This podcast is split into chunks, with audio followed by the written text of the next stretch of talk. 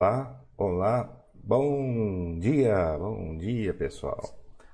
Começando o chat de fundos imobiliários aqui pela Baster.com para todo mundo se achar 1 de agosto de 2020.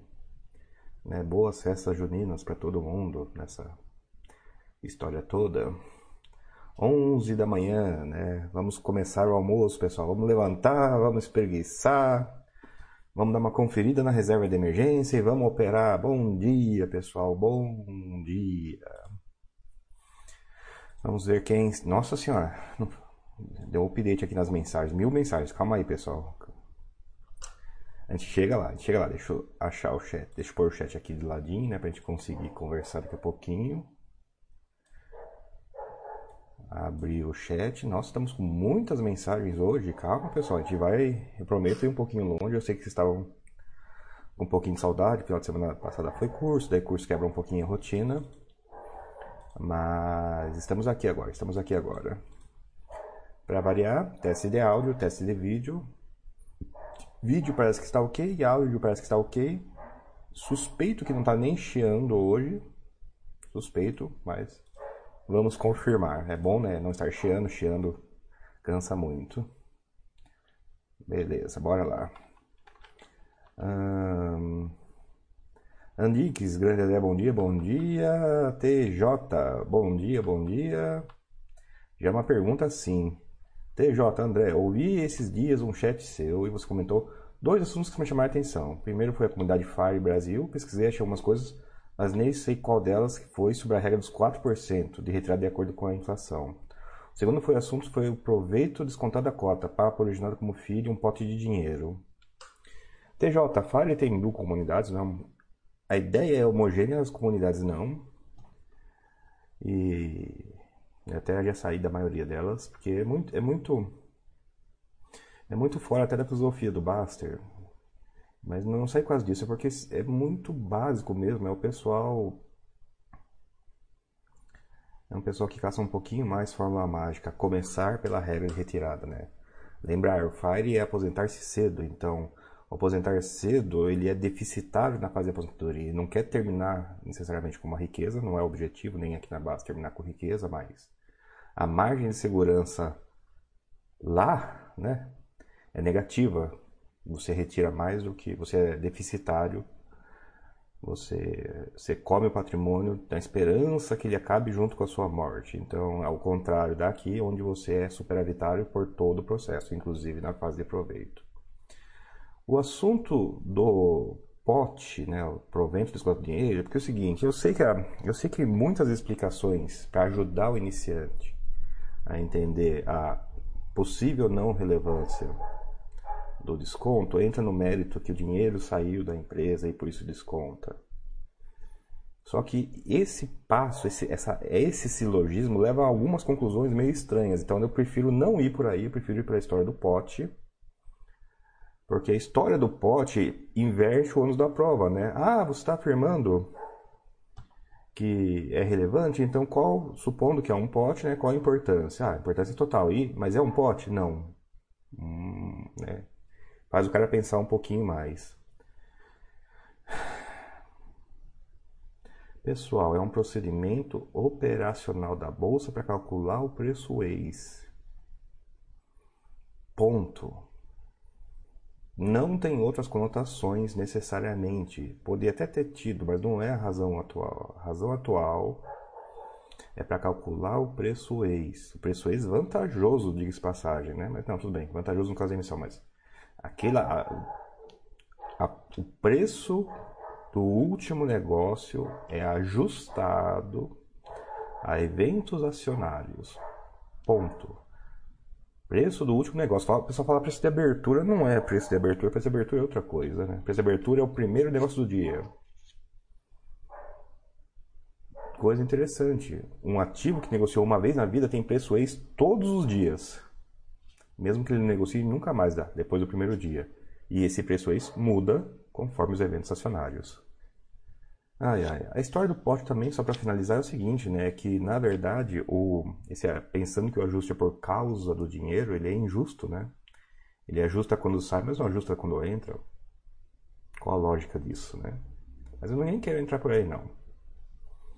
O cara conseguindo exercitar bastante a analogia do pote, conclui isso sozinho, né? Daí você não precisa nem entrar nesse mérito. Eu espero, né? Vai saber que o cara tá concluindo outra coisa, né? Não tem como saber. Mas TJ, que bom que gostou. TJ, espero que tenha ajudado a clarear, né? Não só a ideia, novamente, ou como chega na ideia. 1080p. Olá, tô maratonando seus chats de noite. Às vezes me ajuda a dormir. Haha, acho que a cadência da voz tem que ser, tem que ser. E também, né, pessoal, bem baixa produção, né? A gente, hoje, hoje a gente seria considerado stand-up, né? Quando o YouTube começou, né? Uma ideia na cabeça uma câmera na mão, né? E muita, alguns youtubers do começo levaram isso literalmente a sério, né? Puseram a câmera na mão. Mas né, é tão baixa a produção que sim, não é exatamente muito animado, né? Então deve ajudar realmente a dormir. E detalhe interessante, né? Investimento, pelo menos aqui na comunidade, deve ser tão chato quanto ver a grama crescer. Então, sim, né, acredito que ver a, criança, a grama crescer realmente seja ajude no sono e ao ajudar no sono né, tá coerente. O Diversification, bom dia, bom dia Diversification. TJ, poderia, se possível, explanar um pouco mais sobre esse assunto polêmico dos rendimentos descontados do valor da cota? TJ, não sei qual é essa dúvida. Então, por isso não tem como melhorar muito. Até já comentei um pouco, né, mas... Pessoal, abra o home broker de vocês. Pegue alguma parte do home broker de vocês que tem o resumo do dia e liste para mim todos os campos. Eu vou explicar cada um dos campos para vocês, para vocês verem que até nisso é importante, mas não tenho que explanar, pessoal. O preço ex é ajustado por split, implit. Aí o cara vai falar, é óbvio, não é nada óbvio, não entrou e não saiu dinheiro da empresa. O objetivo do split é isso. O preço é ajustado por conta de emissão vantajosa. O preço da emissão está aqui, é ajustado. O preço da emissão está aqui, não é ajustado. Ué, por quê? Uai. Uai. Preço ex é ajustado por emissão. Tanto é que o pessoal iniciante fica maluco com isso. Agora, mercado, emissão. Emissão está aqui, o preço é ajustado. Emissão é aqui, o preço não é ajustado. Por quê? Quem falar alguma coisa tem que justificar essa. Outra, eu tenho uma emissão aqui. Ela não dá direito. Ela não dá direito. Eu acho que ela não ajusta. Eu tenho quase certeza que ela não ajusta. Então, qual que é a lógica, né? De fazer todas essas diferenças, né? Streamars, comentando que verdade, acontece comigo também. Ai, ai, ai. Não sei se conta como hipnoterapia, né? Mas tem aquele pessoal que falava que dormir, dormir ouvindo Mozart ajuda, né? Provavelmente ajuda, mas não no sentido que todo mundo pensa assim tão intuitivamente. Ajuda, pessoal, é um canal de entretenimento. Né? Quem aqui não, quem aqui gosta de dormir com barulho de chuva? Eu às vezes ligo o ventilador para virar ruído branco e dependendo da marca do ventilador ele até parece com chuva mesmo. Dia que tem pernilongo, inferno dia que tem pernilongo. Liga o ventilador por cima de você, né? Daí é os dois, é os dois felicidades, é o barulho é não ter vento em você e ainda o pernilongo não te achar. 100% eficiente.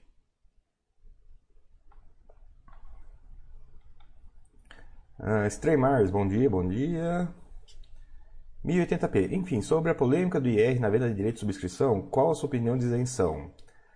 É, minha opinião de, sobre a polêmica de imposto de renda de direitos é o seguinte: você não quer, se quer receber cartinha da, da Receita, você vai saber se defender. Se, na verdade, você vai querer ou não ir na Receita. Se você indo na Receita, você vai saber se defender ou não. Porque dependendo dessas respostas, não tem o que eu acho, tem o que vai afetar você. Ai, ai. Eu não, eu não montei o quebra-cabeças ainda, por isso que eu não acho. Eu teria que montar o quebra-cabeças para ver a regra geral E depois, o que é difícil, conhecer todas as regras para conhecer qual regra específica que se aplica. Né? Quanto a regra mais específica anula a geral em, em termos tributários.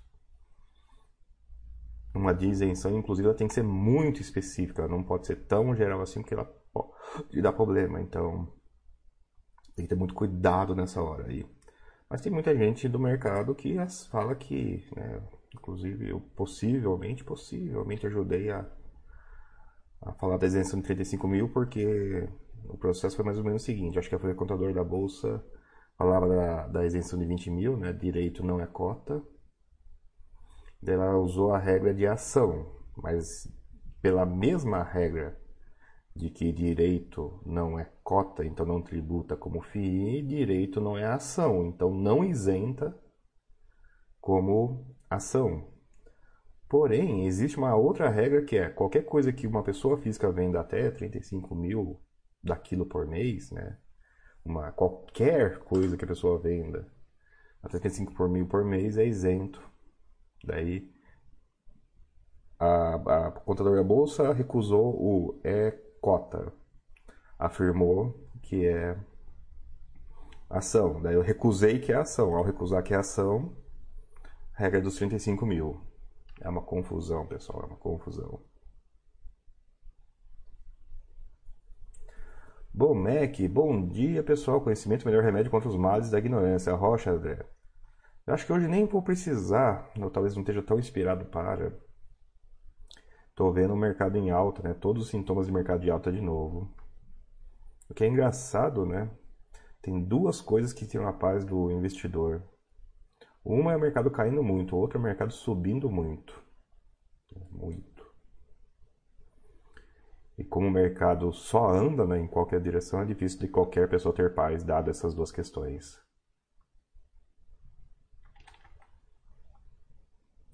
Ah, Bagneto, bom dia, bom dia. Citodinho, bom dia.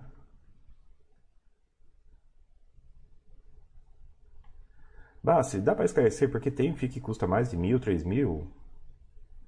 Por que, que não existem ações com esses preços? Como assim não existem ações com esse preço? O OGX começou com um preço de dois mil reais. Uai. Eu descobri o OGX, pessoal. Eu tinha um robozinho que monitorava a opção, né, venda coberta de opção, e teve um dia lá que apareceu uma opção de 200 reais. Eu achei, nossa, né, o meu robô endoidou, tô com um óbvio erro em algum lugar. Daí eu fui caçar e era uma tal de OGXP, que diabo que é isso, né? Nem, nem na época sabia. O OGX começou com dois mil reais, pessoal. Tinha opção de 200 reais negociando de OGX. Então, não existem ações com esse preço, existem. Primeira coisa. Eu sei que são incomuns, mas existem. Beleza. E por que tem fundo que, que é mil e três mil? Porque foi criado assim, não tem lógica. Não tem, não tem uma razão boa, não sei, alguém quis assim no começo. É óbvio que existe um pouco de estratégia aí, né? Se eu quero um ativo que pouca gente negocia, eu vou pôr num preço que pouca gente possa negociar. E FII nasceu meio elitista, né? Era realmente bastante para classe média super alta, não tinha esse viés mais populista, então o pessoal punha preço que esse pessoal topava. Ah, mil reais está ótimo para negociar uma fração de um imóvel. Já é um grande avanço em relação ao imóvel. Ainda mais um imóvel de 40, 50 milhões, que né, uma fração de mil é muito, muito palatável. Só depois, só depois que o pessoal convergiu, convergiu para 100 reais no lote 1. Note que é muito comum a ação até 50, 60 reais, mas a ação tem lote né, 100, então 50 vezes 100 é 5 mil, né, bem pouco popular. Né? Ok, tem inflacionário e tal, mas a ação é muito mais popular a 100 reais do que uma ação a 15, 20 reais, porque uma ação a 15, 20 reais no lote inteiro é 2 mil, 5 mil. Você pode ver que o preço de mil reais é mais ou menos o corte mesmo de negócios na bolsa.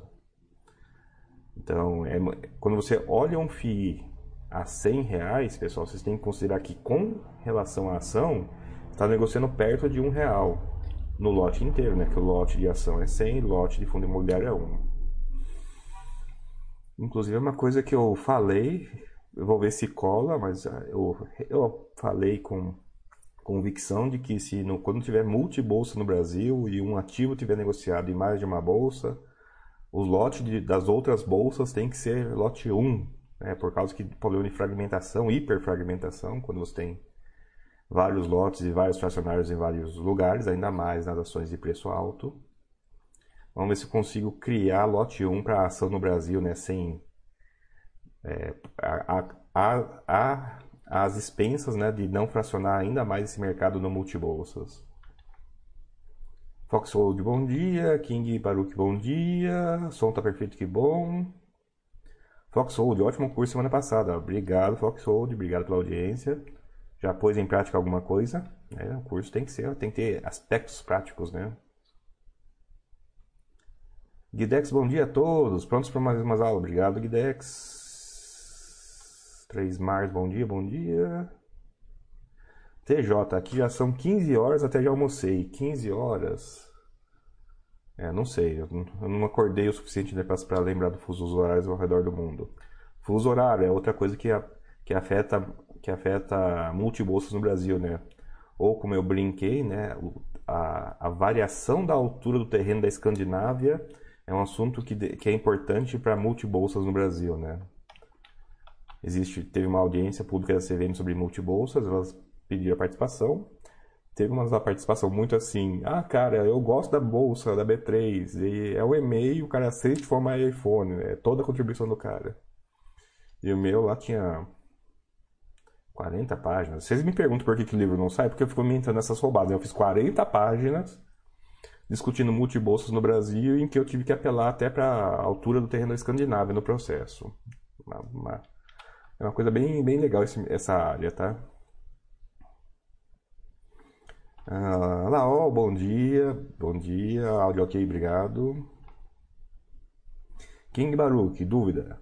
André, como seria a parte legal para os FIIs poderem se aproximar dos HITs, pegar dívida? Qual é a burocracia? O que impede isso no curto prazo, do seu ponto de vista? King Baruch, o que impede isso no curto prazo é, é, tem uma regra que o FII não pode onerar seus ativos. Esse é uma regra que dificulta, o pessoal tem que usar mil subterfúgios. Os subterfúgios não são exatamente negativos, mas eles causam alguns problemas fiscais. Então, eu não sei se essa regra vai ser retirada. Uai, mas então pode fazer dívida? Já está fazendo dívida? Já, pessoal. Monta uma SPE e toca a vida. Eu não sei se você se lembra do caso do mérito, mas o grande problema da contabilidade do mérito era a sua opacidade, né? Era o fundo, caixinha, fundo estava aqui, Aqui tinha uma caixinha chamada Mérito Holding, que era um CNPJ normal, né, uma empresa normal, mas de Mérito Fundo, Mérito Holding, só para vocês se localizarem. Ah, beleza. Aqui é o fundo imobiliário que era dono de 99, 99% da holding. Ah, o que a holding não podia fazer? Nada. Pode fazer tudo, né? A gente pensa no mérito fundo, mas o mérito fundo é só a casquinha da bolsa, o, grosso dele, o grosso dele está na Mérito Holding hoje. O que está no nível do fundo é um, umas participações antigas diretas. Quando compra o terreno, entra na, na holding, entra no fundo, às, às vezes não na holding. Mas o que que, por exemplo, ah, todos os outros fundos imobiliários fazem exatamente a mesma história, né? Põe, põe a holding, que é o verdadeiro, verdadeiro empresa imobiliária que faz qualquer coisa, qualquer coisa.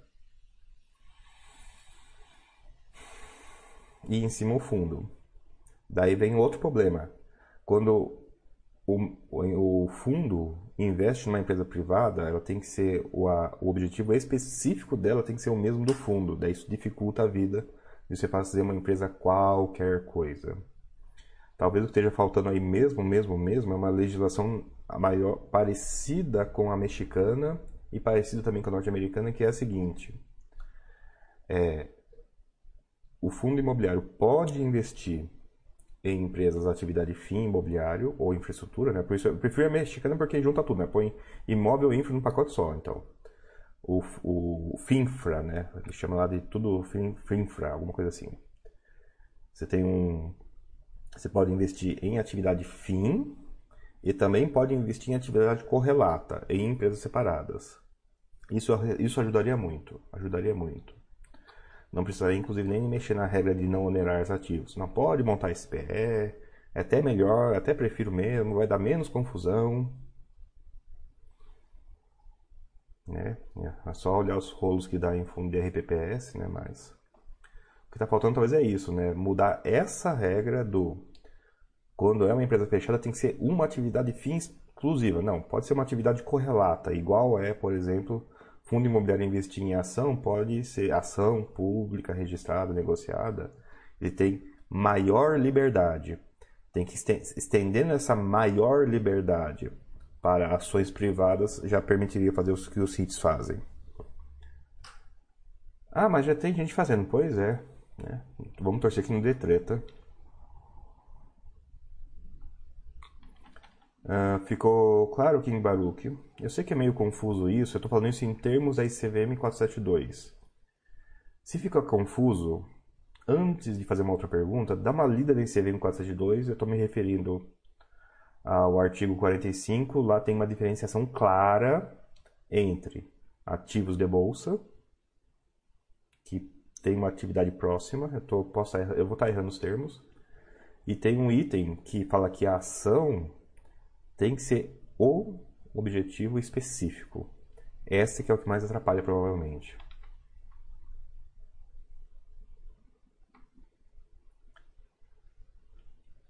Ah, mais uma aqui em Baruch. Viz que abriu mão de 32% de sua taxa de gestão por período de um ano, bastante tempo. Isso mostra que o fundo está passando muitas dificuldades? Tem que ver o caixa aqui em Baruch. Eu não sei muito qual que é o caixa. Alguém calculou aí o caixa por cota do VISC? Porque são várias dificuldades, né? O, fundo pode estar deficitário, provavelmente está, né? Tá com, teve um monte de shopping fechado, todos os shoppings né, praticamente foram fechados, e todos os fundos. Então tem a dificuldade de estar deficitário, tem a dificuldade de estar é, insolvente, né? Ele tem, tem patrimônio, mas não tem dinheiro sonante para pagar, né? Por isso a pergunta do caixa e tem a dificuldade de ele estar tá, né, com mais passivos do que ativos, ele está falido. Então tem que perguntar qual das dificuldades está falando. Eu não imagino, ele deve estar tá deficitário, de cabeça eu imagino que ele não estaria nem insolvente ainda, né? Bem longe do, do dificuldade de falência. Então qual dificuldade que está se referindo, né? Ah, é, uma, é uma questão de alinhamento. O pessoal muito reclamou e conseguiu. Meus parabéns que a gestão ficasse sensibilizada com os próprios cotistas, né? Sofrer junto com os cotistas um pouquinho. Então, é, mas enfim. Baruch, então qual das dificuldades, né? Vamos ser bem claro aqui. E vamos olhar um por um. Deficitário deve, deve, ter, deve, deve estar, inclusive, né? É, pessoal, vamos torcer porque o que eu vou falar agora não aconteça mais shopping talvez não fique, não pague bem por um ano, tá? A exemplo desse patamar aí dado pelo VISC. É, o shopping reabriu, pessoal, ele não funciona igual como antes. Um monte de lojista ficou pelo meio do caminho. Ah, põe em outro lugar. Os outros lojista entra, pessoal. Lojista que entra, muitas vezes vai não funciona, ele fica trocando. O shopping, para ele chegar num ponto em que ele mexe pouco nos inquilinos, demora. Ah, mas todo mundo sabe de tudo. Não, o inquilino novo sofre bastante no shopping, talvez tenha que ser trocado. É, um, é, é Darwin aí, pessoal, é Darwin. Sobrevi sobrevivência do apto a posteriori. A gente não sabe quem que é mais apto a priori. E muita gente, em loja satélite principalmente, né? Loja satélite não é uma rede grande geralmente, não tem o, o a posteriori, é tudo, né? Tudo, é, não tem o a priori, é tudo a posteriori mesmo. Então, o setor, sim, pessoal, regrediu um, um, um belo tanto nessa história aí. Um mês fechado não faz tanta diferença. Dois, três meses fechado muda o mix do shopping, pessoal. Muda. Tem que recriar os sobreviventes de novo. Né? Você pega um facão e passou em todo mundo que estava sobrevivendo. Uh, Oti, bom dia. Paizão, bom dia. Ternis, bom dia. Capoeira, bom dia. Jaraque, bom dia. Fábio 27, bom dia. Um monte de gente chegando aqui nesse horário.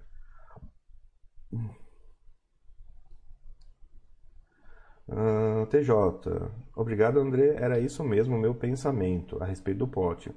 Uma vez que o pote não é finito, é que essas conclusões que cheguei vão contra a filosofia do site e não me peguei em um conflito. Uai, por que, que o pote não ser finito é em conflito? Pessoal, é um ajuste. Eu vou falar especificamente do ajuste de dividendo. Todo mundo respira aqui, todo mundo respira.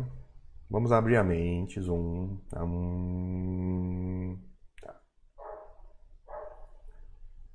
Tem uma fundo imobiliário que o melhor preço de compra é 102 o melhor preço de venda é 105, né? 102 a 105. E o dia inteiro, o dia inteiro, ele negociou 105. O pessoal estava batendo, né, ordens de compra, batendo numa ordem a 105 o dia inteiro.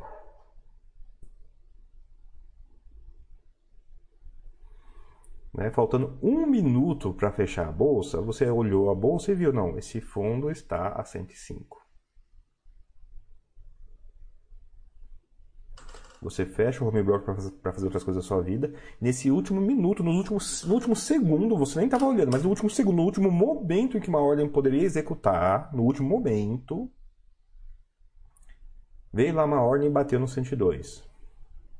Bateu no 102, a bolsa fechou. Então esse fundo fechou a 102, apesar do dia inteiro ele ter ficado batendo no 105. Pausa. Qual a importância na sua vida de a última ordem ter sido a 105 ou 102? Porque é essa a diferença de importância na sua vida e, portanto, em relação à filosofia do site, a diferença do ajuste existir ou não, porque ajuste de dividendo costuma ser dessa dimensão, né? pequenininho em relação ao preço. Qual a importância na sua vida que uma ordem do dia inteiro foi a 102, por acaso foi a última, embora todas as ordens fossem 105. Qual a diferença se fosse o inverso? Qual a diferença de, no último segundo, uma ordem cotizar o fundo a 102? Porque se isso conflita com a filosofia, um ajuste de 2, 3 reais, 1 real, 50 centavos também conflitaria. E da minha cabeça isso não faz sentido. De novo, o ajuste mexe no preço ex, mexe no preço do dia anterior, no preço antes. Assim como essa ordem de 102 mexeu no preço do último dia, o preço que depois, né? A ordem bateu, a bolsa fechou. Ele é instantaneamente o preço do dia anterior, né? Não tem nem, nem o que pensar. Ele, a ordem de 102 tocou, bolsa fechou, já é o preço de ontem, né? Não é o preço de hoje mais. Eu não vejo como isso conflita com a filosofia. Porque daí qualquer negociação conflita com a filosofia, o que novamente não faz sentido.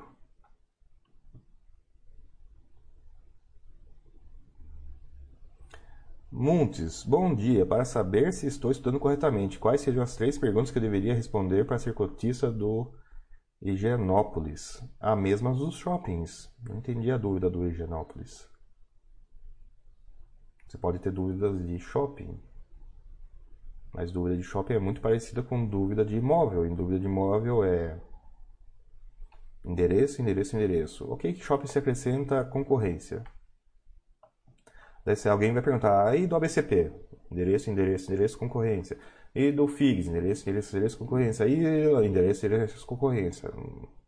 Não tem essa de nesse ativo. J Neto, os preços menores são para tentar gerar liquidez. Sim, e é por isso que eu queria comparar com vocês com preço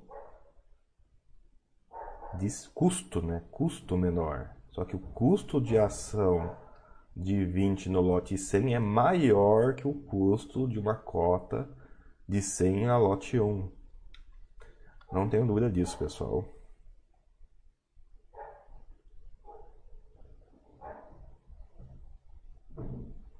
Extremais, André, acredita que devemos ser rígidos em nossa análise? Coloquei 57 FIIs no Buster System, metade para estudo, o pessoal que se preocupa com o exemplo FII mono em que menos vejo problema. É, Extremars, é que, que o fundo mono, ele é 880, né? Ele passa muito bem e dá emoção. Uma carteira longa não faz diferença. Não faz tanta diferença. Só não faça aquilo seguinte, ah, minha carteira tem, já vi isso, né? Minha carteira tem 20 fundos, aí você vai ver dois fundos do cara, 80% da carteira. O cara tem uma carteira de 20 ativos? Não, o cara tem, né? Tá super concentrado em dois ativos e tem umas coisas enchendo o saco no imposto de renda, né? Ele não tem uma carteira de 20 ativos. Sobre ser rígido na análise, aí eu vou apelar para o Buffett, né, que faz essa palestra, é um, é um discurso pronto dele, que é o seguinte, né? É o discurso do se você tivesse a chance de comprar qualquer carro, mas fosse o único carro, você prestaria atenção? Ele, é, ele apela à intuição de que isso vale para o seu corpo, que cuidar bem do seu corpo, é o único que você tem, mas isso vale também para os seus investimentos. Você tem que tomar todo o cuidado do mundo com seus investimentos, porque tem uma hora que eles vão ser o único investimento que você vai ter e vai fazer. Então você tem que sim, ser criterioso. Ser criterioso significa olhar, não significa ter um ativo, não significa ter 57 ativos. Significa você ter, ter analisado o suficiente a sua satisfação, até o limite das suas capacidades, até o limite do seu tempo. Hum, vou dar um exemplo. É, vou tentar dar um exemplo. Tem tem quem que é o par do DRT? Ah, o par do DRT provavelmente é o PATC e o RBRP. Daí é, provavelmente algumas pessoas vão regir, nossa, mas o PATC tem uma liquidez totalmente diferente do DRT, eu sei. Ah, mas o RBRP tem uma estratégia, né? tem, um, tem, um, tem uma vida diferente dos dois, eu sei. Mas em termos de risco, imóvel picadinho por aí, né? eles têm bastante imóvel picadinho, não tanto o RBRP, mas em termos de risco de imóvel fim, estão um pouco próximos. Então dá para pegar análise de um financeira e transcrever para os outros. Você aprendeu alguma coisa, você não tem que analisar do zero. A experiência, pessoal, é por conta disso. Você, você não faz não é uma matemática que você sai do assembler e vai para o computador. Não, você vai ganhando experiência e vai conseguindo fazer nexos de proximidade, nexos de diferença. É justamente ao saber a árvore, saber a floresta que consegue diferenciar a árvore e vice-versa. Foxhold colocando em prática, que bom, importante. King Baruch ficou claro, que bom. Ah, bom, é, F. Quintino, F. Quintino, acho que é isso. Bom dia, tudo bem? Desde já agradeço a aula. Uma dúvida referente à aplicação da pseudo-arbitragem no caso de emissões, algum FII que já esteja no do, do percentual do objetivo do Buster System. É, eu acho que a dúvida é fazer pseudo-arbitragem? Eu faço. De novo, tem que tomar cuidado com o imposto, pessoal. Tem que tomar cuidado com o imposto. É claro que fundo de papel ele raramente sai do, sai do preço inicial, então é mais fácil fazer em fundo de papel Fundo de tijolo que faz emissão é relativamente fácil, fundo de tijolo que faz uma emissão de vez em nunca é muito mais difícil. Mas é dinheiro no chão. Vamos supor que o seu imposto é baixo. Você tem a chance de pegar um pedacinho da sua carteira, pedacinho da sua carteira, vender e recomprar durante a emissão, sabendo que lá na frente vai ser tudo uma coisa só. Você tem a chance de, com o trabalho, com a encheção de saco, fazer um negócio aqui que gera 10 reais de um pedacinho da carteira e vai fazer você pagar 2 reais de imposto. Então você vai. Se você não fizer nada, você começa com 100, 100 cotas e termina com 100 cotas. A alternativa é você começar com 100 cotas, fazer isso que dá um pouquinho de trabalho e terminar com 100 cotas mais 8 reais, vezes um tanto de cotas. Essa é a diferença. Né? Se um ativo está no seu limite já do Buster System, você não vai comprar, estando na emissão ou não. Estando na emissão ou não, pessoal. De novo. Não é porque tem que ter emissão que vocês têm que fazer alguma coisa. Bom, não vai fazer isso não, que vocês vão acabar com a carteira maluca. Tem fundos que faz muito mais emissão do que o outro. Acho que foi quem? Foi um, acho que não sei se é o RBRR ou o RBRY, anunciou uma emissão de 4 para 1. Imagina, uma emissão de 4 para 1. Se você for seguir uma emissão de 4 para 1, você está no teto do ativo. O ativo vai ser 4 vezes mais que o outro. Ah, os outros fazem emissão também. Daí ele faz uma outra emissão 2 para 1. Daí de 4 vezes ele sai para 8 vezes. Quando que você vai alcançar essa posição? Nunca. Então, se for vantajosa financeiramente, problema imposto, se você tiver tempo mental e tempo do mundo real para fazer isso, sim, fazer isso. Não vejo por que não. De novo, a, diferença é não fazer nada, porque está no limite do Buster System. Você faz, está com 100 cotas, termina com 100 cotas, é fazer nada. A, a alternativa é começa com, é começa com 100 cotas, termina com 100 cotas mais 8 reais vezes, 5, vezes tantos, tantas ações que você tenha. Eu não penso muito, não. Dá trabalho. Pantro, André, tem algum motivo para a CV barrar a compra de imóveis no exterior pelos fundos ou incentivo do mercado imobiliário nacional? Incentivo do mercado imobiliário nacional. É, foi uma condição sine qua non para, para isenção, na verdade. É para não, fi, não virar um veículo de isenção de imposto internacional. Né? Porque é o seguinte, não, monta um FII, né? cria uma empresa imobiliária nos Estados Unidos, e essa empresa imobiliária nos Estados Unidos, eu trago o dinheiro de lá e não pago imposto nenhum. É a barreira do imposto, não é a barreira do, do, do mercado nacional. É a barreira do imposto, na minha cabeça. Eu não consigo afirmar isso tão categoricamente.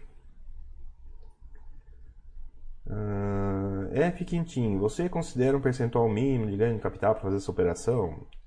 F Quintinho, não. Eu considero quanto tempo eu vou gastar e quanto custa a minha hora. Mas é. Isso vai soar estranho, mas vocês já sabem quanto custa a hora homem de vocês?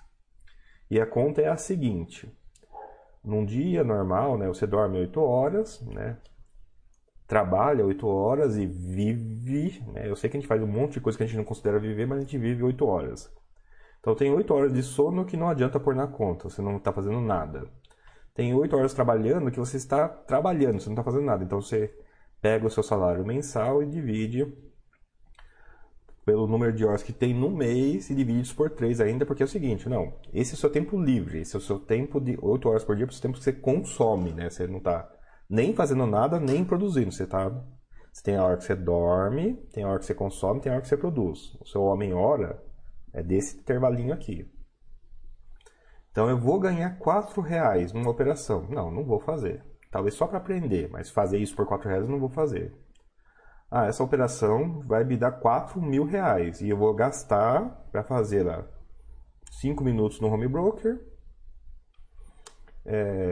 5 é, minutos do 5 minutos no site, né, para fazer a, o pedido e 5 minutos para fazer o IR. Então, 4 mil reais para 15 minutos cobriu minha hora, hora homem, né? Nem, nem é uma hora, né? Um quarto, mas 4 mil reais por 15 minutos vale a pena? Depende do seu homem-hora. Depende do seu homem-hora. Não é percentual, pessoal, é homem-hora. É mais útil. É claro que dinheiro a mais é mais útil.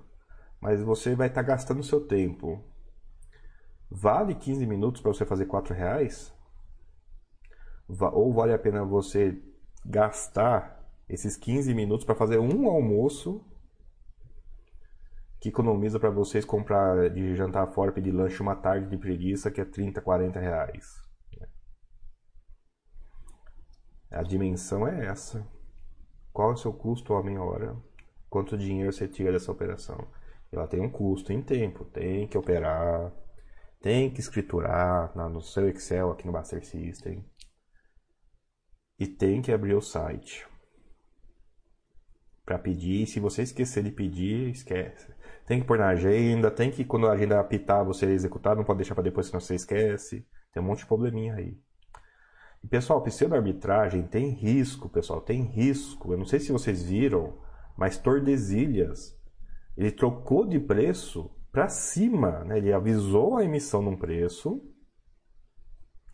Depois mudou o preço para cima e está arriscado a mudar de novo o preço da emissão. Então tem problema, pessoal, tem risco. Por isso que chama pseudo-arbitragem. Uma, uma, arbitragem não muda o patamar das pernas de um dia para o outro. Né? Está acontecendo agora isso. Está acontecendo agora isso. Dessa comenta, Feed Shop só 2021, olhe lá, talvez, talvez. Pior que talvez.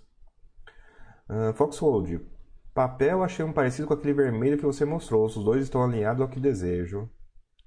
Vermelho, imagina é o CDI, né? No curso a gente dá o exemplo de um fundo CDI, qual que é o retorno calculado deles. E é uma classe hoje, né? Tem mais de um fundo CDI no mercado, né? KNCR, SADI, tem mais um. KNCR, SADI.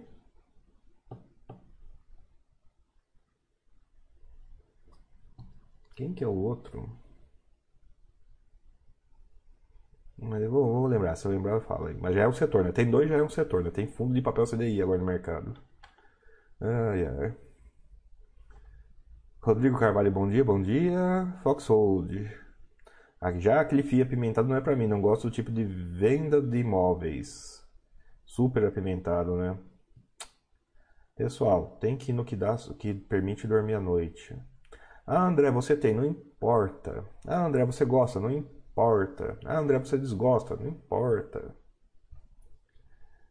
Não importa, pessoal, não importa. Tem que dormir de noite. Ah, mas eu só vou ter shopping assim. Ok, você vai estar correndo risco concentrado. Mas se é a única coisa que permite você dormir, beleza. Eu só faço a exceção disso. Ah, não, eu estou. É, eu sou casado e quem cuida do dinheiro sou eu. Daí o o cônjuge não vai saber lidar com um ativo que tem um setor só, que tem um imóvel só, né? que eu já vi acontecer, né? Tem dois imóveis. Vira literalmente o FII da viúva, do viúvo. Nesse caso, eu me forçaria até a ter coisas que eu não gosto, coisas mais tradicionais, né? Só setorizar dentro de imóvel pronto. Porque o risco de você ferrar com a vida do cônjuge porque você sabe lidar com super concentrado, mas o cônjuge não é muito alto. Né? Então, eu me permito ser contraditório aqui, né? Ah, eu, os dois não mexem com dinheiro. Os dois não mexem, se é casado e os dois não mexem com dinheiro, é um argumento para diversificação obrigatória. Né? Ah, que incomoda, burra, né? fazer um para ele porque sim. Porque sim é importante quando uma das pessoas, só uma das pessoas mexe com dinheiro. Então tem essa, faça essa consideração. Mas aí voltando ao que o Foxhold falou, desgostou, cara? Feliz, que bom, seu conhecimento aumentou, que ele seja proveitoso. Esse setor não gosto. Tchau e benção. Né? Ah, os outros, outros que se explodam. Importante é que o investimento funcione para você.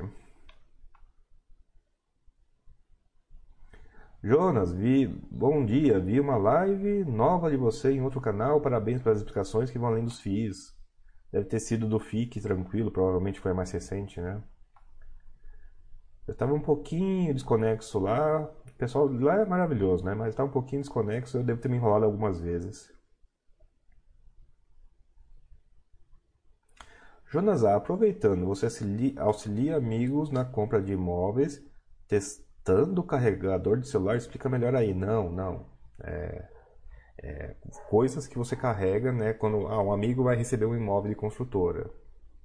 Ou você vai comprar até um imóvel usado, né? Mas imóvel usado é menos, menos não tem para quem se reclamar, né? Mas um amigo vai vai receber o imóvel da construtora, dele é, a gente vai de apoio, é, apoio moral, na verdade. Vai lá comigo, só para não ir sozinho, só para né, não ficar sobrecarregado aí, mas eu já vou equipado nessas horas. Eu vou com um jarro de água, né? Jarro de pôr suco, laranja, limão, jarro. E vou com um carregador de celular. O jarro é o seguinte, eu encho ele de água e jogo na pia, jogo no banheiro, jogo na área úmida. Coisas engraçadas que já aconteceram, né? Joga na pia e faz uma cascata por trás. O pessoal esqueceu de passar a massa por trás. joga na área úmida e não tem ralo. Né? Cadê o ralo? Imagina, uma área, uma área úmida cercada com degrau e não tem ralo na área úmida. Não tem como para onde a água sair. É umas coisas que você descobre. Agora, a, o carregador, né, que o pessoal acha estranho, por que, que se leva um carregador? Para testar tomada. Pluga né, o, o celular no carregador, pluga o carregador na tomada. O celular me avisa que a tomada está ok, não é um detector de tomada boa. Eu uso o celular para testar a tomada, né? Eu não tenho multímetro, né? Não sou um engenheiro tão equipado assim. Pra já na falta de um multímetro, né? Quem tem multímetro aqui em casa? Eu imagino que não seja muita gente, mas quem tiver pode falar. Agora, o importante é que a tomada funcione. Talvez o suficiente, pelo menos, pelo menos para dar carga no celular, né? Então, na falta de um multímetro, a gente tem um aparelho que ajuda a testar a tomada. E para testar a tomada, tanã, carregador de celular, pessoal, que todo mundo tem, né? Olha que legal.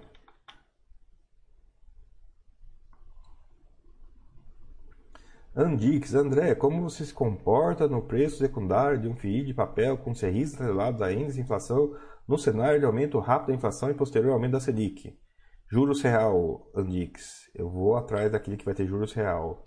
Nesse exemplo aí, que a inflação aumenta e a Selic aumenta, que eu concordo que é pareado, acontece o seguinte, né? Se a inflação aumenta, o rendimento aparente talvez aumente, num pé parecido com o da Selic. Então, talvez, talvez o fundo ande de lado. Mas a resposta mesmo é, não consigo, não consigo afirmar isso. O que eu faço é caçar juros real. Eu vou tá, ah, a inflação está aumentando e a Selic está aumentando. Isso significa que tudo está aumentando em termos nominais, mas não em termos reais. Eu vou atrás do retorno real. É isso que eu faço.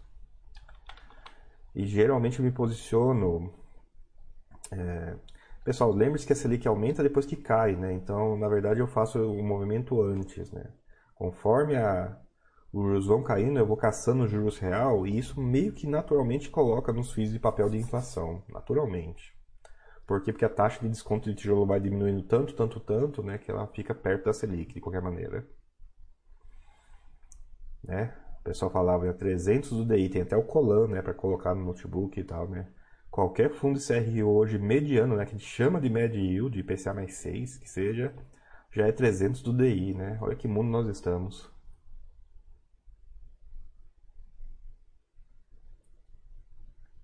Uh, Henrique IPB, bom dia. Tenho estudado FIIs e alguns deles que tenho gostado têm um ou dois anos de bolsa. Isso pode ser algum impedimento de colocar na carteira? Os impedimentos são fenômenos de início. Tem que descobrir se o fundo tem alguma receita normal temporária. RAT, né? Se o fundo tem uma renda mínima garantida que também é temporária. É isso. Esses são os fenômenos de início. Se o fundo não tem fenômenos de início, né? Ele já é meio, já está na fase operacional.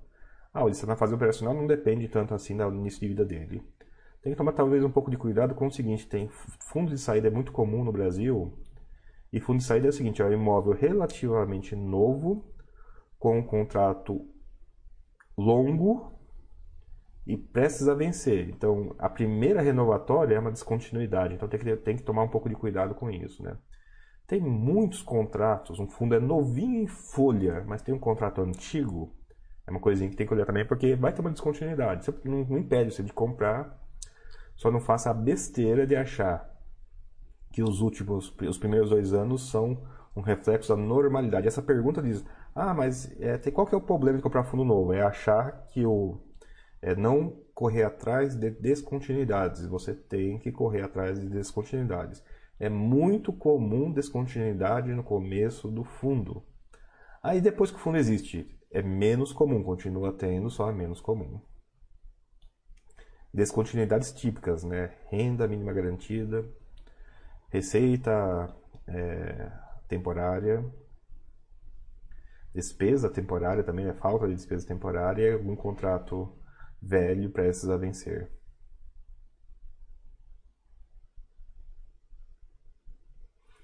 Joelson Chagas, não devo carregar FII para longo prazo somente para entrar e sair com arbitragem? Joelson, não deve na fase de aposentadoria. Eu queria achar, eu vi isso, mas é que eu não vi o detalhe do estudo. Um cara que comparou hits de mortgage, né, os hits de papel, de empréstimos, desculpa, só nos Estados Unidos, contra hit de hit de real estate, né, hit de tijolo. E aparentemente lá o, o fundo de tijolo bateu e bateu com folga o, os de mortgage. É que eu não sei, pessoal. Vai, vai que lá os, os hits de mortgage é de CDI, né? Como eu não gosto aqui. Vai, vai que é isso, né? Mas.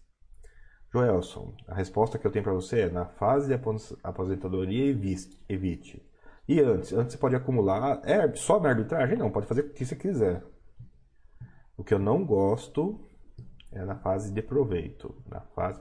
Não é longo prazo, pessoal. Que longo prazo? Fase de proveito e fase de acumulação. Se vocês não estão entendendo o que é isso, me perguntem. Mas a pergunta, a resposta é não, eu não, eu desrecomendo ter papel na fase de proveito. E o resto, o resto é o resto. Daí a, sua, a, a resposta não bate com a pergunta, lamento dizer. Uh... Smonkman, você quer a minha opinião de shoppings? Eles vão continuar. É, Smonkman, bom dia, André. Concordo com a sua opinião sobre shoppings de curto prazo. Gostaria de sua opinião sobre lajes. O endereço. Minha opinião sobre laje é o endereço. Tem endereços que vão sofrer e tem endereços que não. Localização. Localização. Localização. Uh, Layer, bom dia, André. Se a melhor forma de aprender mais FIIs é ler no relatório urgencial, FII dentro do IFIX, qual relatório de FII é considerado muito bom e qual relatório precisa melhorar muito? O muito bom é aquele que responde todas as suas dúvidas e você não precisa mandar e-mail nenhum para o gestor. É a mesma história de colocar o imóvel na imobiliária e você não ficar sabendo. Não tem imobiliária nesse caso, você sim tem que ler o relatório. E qual precisa melhorar muito? Aquele que não te diz nada. Né? O, ah, eu quero ter conforto com o investimento. Você leu cinco relatórios e você percebe que tem um ótimo, um muito bom, um normal, um médio para ruim e um ruim. Você só vai descobrir o que é muito bom e muito ruim lendo, lendo o muito bom e lendo o muito ruim. Mas quer perguntar um dentro do IFIX? Ah, Dom C tá no IFIX? Não sei. Quem que tá no IFIX? Relatório ruim, acho que é DFO, né? Tem um relatório bem, bem pro forma. E fix com os, os bons são os fundos grandes, vocês não precisam nem pensar muito.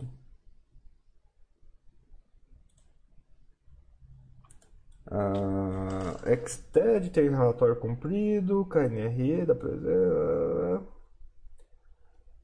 Ó, RBBV não te diz muita coisa, não te diz qual é a regra de fim dele. Uh, ah, CTXT, relatório razoável. Care, pronto, ó, Care. Olha, eu vou. Ah, muito bom é qualquer um que está grande. E muito ruim. Um exemplo muito bom, Care. O feed shopping, o feed cemitério. Ah, o que é ruim no relatório dele? Ele não existe.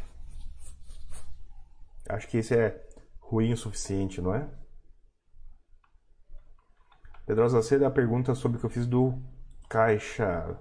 Pedrosa C, o VISC, conforme o último relatório, caixa de tanto, cotas de tanto, obrigações de tanto, acredito assim que a situação é saudável.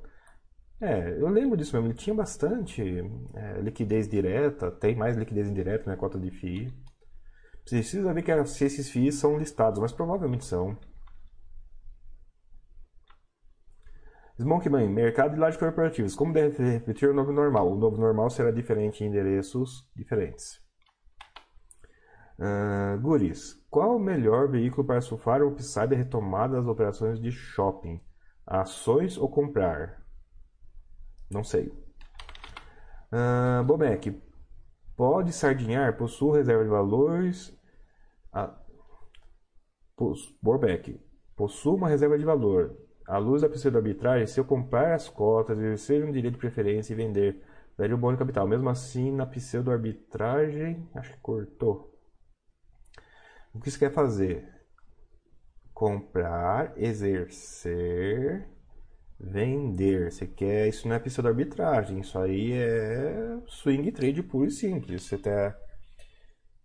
Se eu entendi, comprar a cota antes, recebe direito, exerce, baixa o preço médio, espera é, tudo dar certo, espera tudo acabar para vender. Isso aí, isso aí é flipagem, isso aí é flipagem comprando direito. Nunca parei para analisar. Nunca parei para analisar, mas já vou responder para você. Possuo reserva de valor. Não me diz nada. Isso é reserva de oportunidade ou isso é reserva de emergência? Como eu não sei, isso não dá para responder. Doutor Augusto, André, qual que você acha de investir em galpões logísticos por meio de Log3? O chat é difícil, mas acho que vale a comparação. Vale, pessoal, vale. Eu tenho algumas poucas ações imobiliárias, é o que eu sei analisar. E é interessante, né? É uma coisa engraçada essa, né? O, em termos de qualidade, os, os galpões da Log são maravilhosos, competem de igual para igual com os da Bresco, talvez né, em regiões separadas, mas Daí vem a dúvida, né? eu investiria em log CP ou em log? Eu tenho uma carteira que é mais para crescimento, é desenvolvimento. Eu tenho filho de desenvolvimento. Então, não que eu, eu não, se eu fosse ter galpão, teria que ser fundo de galpão, ponto. Mas na carteira de crescimento, que tem desenvolvimento, eu me permito ter empresas que desenvolvem, tipo log. Então, não, a resposta à sua pergunta é não. Você não está investindo, você está correndo o risco de galpão via log ou via fundo imobiliário de logística. Ok. Ah, você está investindo em galpão? Não. Investir em galpão é você ter o imóvel. Investir em desenvolvimento de galpão é um FII de desenvolvimento e talvez a log. São coisas separadas. O que é que você está fazendo? Né? Hum... Rodrigo Carvalho, fala um pouco o que você pensa sobre fundos de papel. Fundos de papel são perfeitamente alinhados com seus índices. Um fundo de papel CDI vai render mais ou menos CDI. Um fundo de papel IPCA vai flutuar o rendimento em ondas. O fundo de papel IGPM vai, vai flutuar também em ondas, embora não é ondas comportadas, né? dá uns degraus de vez em quando. E fundo de fundo tem que ficar de olho na linha de ganho de capital. Não pode olhar para o dividendo e achar que aquilo é normal. Né? Pá, pá, pá, pá. Ah, Pedrosa C. Fundo de Vegir. Vegir? Vegir? É que eu vivo misturando Vegir. É o Vegir? Calma aí. Não, pessoal, não, minha, meu acompanhamento, 200 fundos, cara, é, é um inferno. Vegir. Eu vivo misturando Vegir com Vegip, daí é um inferno. Gerencial. Gerencial. CDI mais 3 tá com cara de ser ele mesmo. É esse mesmo, ele tem CDI CDI mais. Tudo bem que o Vegir né, é, um, é um CDI. Não, tem alto e tem baixo. É, tá, tá uma mistureba isso aqui. Mas sim, concordo, Pedro, você. É, ele é o. Vegir tá, tá incluído aí também. Ó, oh, duas pessoas acharam, interessante. Né, pessoal? É um setor inteiro, já tem três fundos. Ah.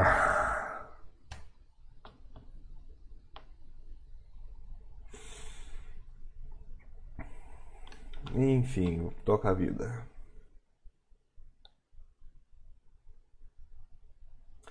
Leonardo Malusa. Bom dia, André. Onde, qual site posso verificar como está a demanda ou vacância por bairro, ruas de São Paulo para analisar melhor fim de escritório? Leonardo Malusa, na Buildings, na Ciila, na Bizwatch. Uh, ou seja, em empresas e consultorias imobiliárias. Basicamente. Às vezes essa informação vaza de algum relatório grande, de algum fundo grande. Daí você tem que ler os relatórios grandes e fundo grandes para ver se acha essa informação vazada. J Neto, eu tenho multímetro e chave de teste também. Meus parabéns, J Neto. Você consegue ir muito mais longe. Eu que não tenho, né, uso o multímetro de pobre, né? O multímetro de pobre é liga ou não desliga o celular, o celular indica que está carregando ou não. Uh, F. Quintinho. FII já tem histórico longo, não listado em bolsa e não listados em bolsa recentemente como Bresco. Você recomenda esperar para comprar gestão? Mesma resposta de antes. Gestão, pessoal. Eu prefiro gestão, eu prefiro comparar com estudo de viabilidade. Pega o estudo de viabilidade, vê o que ele prometeu fazer, pega os relatórios de um, dois anos e vê o que ele fez. É assim que se avalia a gestão. A gestão, você avalia não só o que ele fez, mas o que ele prometeu fazer. Esse é um ótimo critério para você avaliar a gestão. Leonardo Malusa, quais fundos de modelo residencial? É, que promete, né? Que não está tudo feito ainda, mas Lugo acho que está andando, Rosi. E tem um em captação da Rio Bravo que eu me lembro. Tem um estudante Rosen, que é FIP que vai virar FI. Nossa, quantos tem? Calma aí. Rosi, Lugo, esse capitais da RB, Estudante Housing. Loft compra e vende, né? não sei se qualifica ou não, mas ele é necessariamente residencial, só não sei se é residencial desenvolvimento. Nossa, já tem quatro ou cinco no setor, já é um setor mesmo, interessante.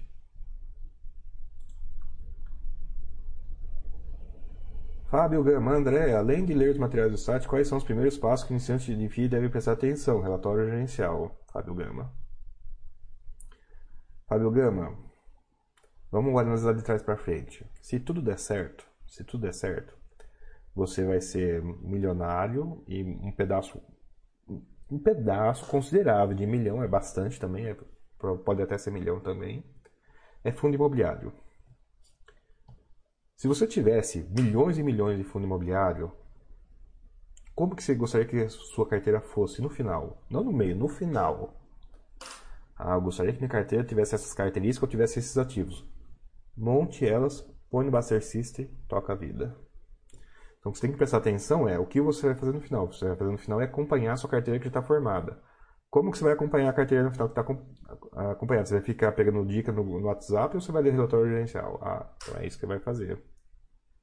Você vai, ah, no final vou precisar de uma carteira recomendada. Por que no final? Já faz já. Não sejam inconsistentes, né? Ao, ao ser consistente, vocês planejam mais ou menos o que tem que fazer, ou até opinar, o que, que como que eu gasto meu tempo na semana? Pessoal, eu gasto meu tempo na semana assim, eu levanto, tomo banho, tomo café, é, saio, sento no computador, leio algum relatório gerencial que foi publicado de manhã, ou algum fato relevante, né? Nesse meio tempo a bolsa abre, vê se tem um ou outro negóciozinho pontual, não tem ou não, vou fazer outra coisa, pessoal. Vou ficar papiando no WhatsApp, vou ficar lendo livro, vou combinar com o pessoal para almoçar, até quando era mais fácil sair para almoçar. Ah, beleza. Saiu um, saiu um, o que acontece muito, né? Saiu o estudo de viabilidade. Você tá para ler estudo de viabilidade. É isso, pessoal. Eu falando assim, parece que eu fico o dia inteiro nisso, mas devo gastar nisso aí de manhã num dia comum, né? Às vezes tem bastante relatório, mas tirando o dia que tem bastante relatório, eu gasto acho que uma meia hora nos relatórios. Estudo de viabilidade eu já estou com prática de ler, eu devo ler em 20, 30 minutos, talvez menos. O resto do dia ficar nerdeando na internet. O ato de ler o relatório me mantém na cabeça quais as, os, qual, os itens do menu. De vez em quando eu olho, esse item do menu está fora da minha carteira, vem para dentro. Esse cara em relação à minha carteira, eu quero para fora, vai para fora. Uma vez a cada meses. Então, além dos materiais do site, quais os primeiros passos que o iniciante deve prestar atenção? Uma coisa que também está no site, que é o link do tal de relatório gerencial desses imóveis.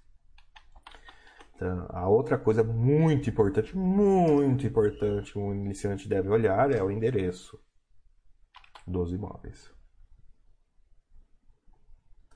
Ah, mas o que, que eu vou olhar? Você vai olhar se ele está no meio da cidade, você vai olhar se está no meio do mato. Muita gente tem descoberto que alguns imóveis ali estão no meio do mato. É muito engraçado a reação do pessoal.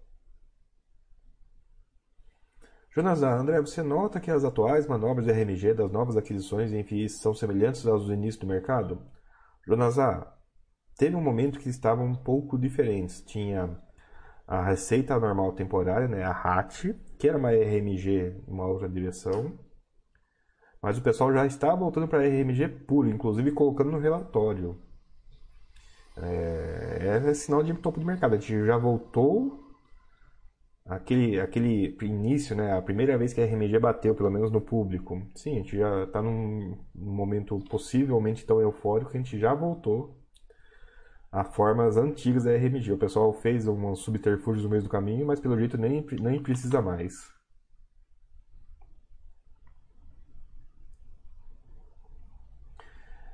GIMB, eu tenho dificuldade para entender um FII de papel tendo como benchmark CDI. Me parece que a relação prêmio-risco de títulos públicos não compensa.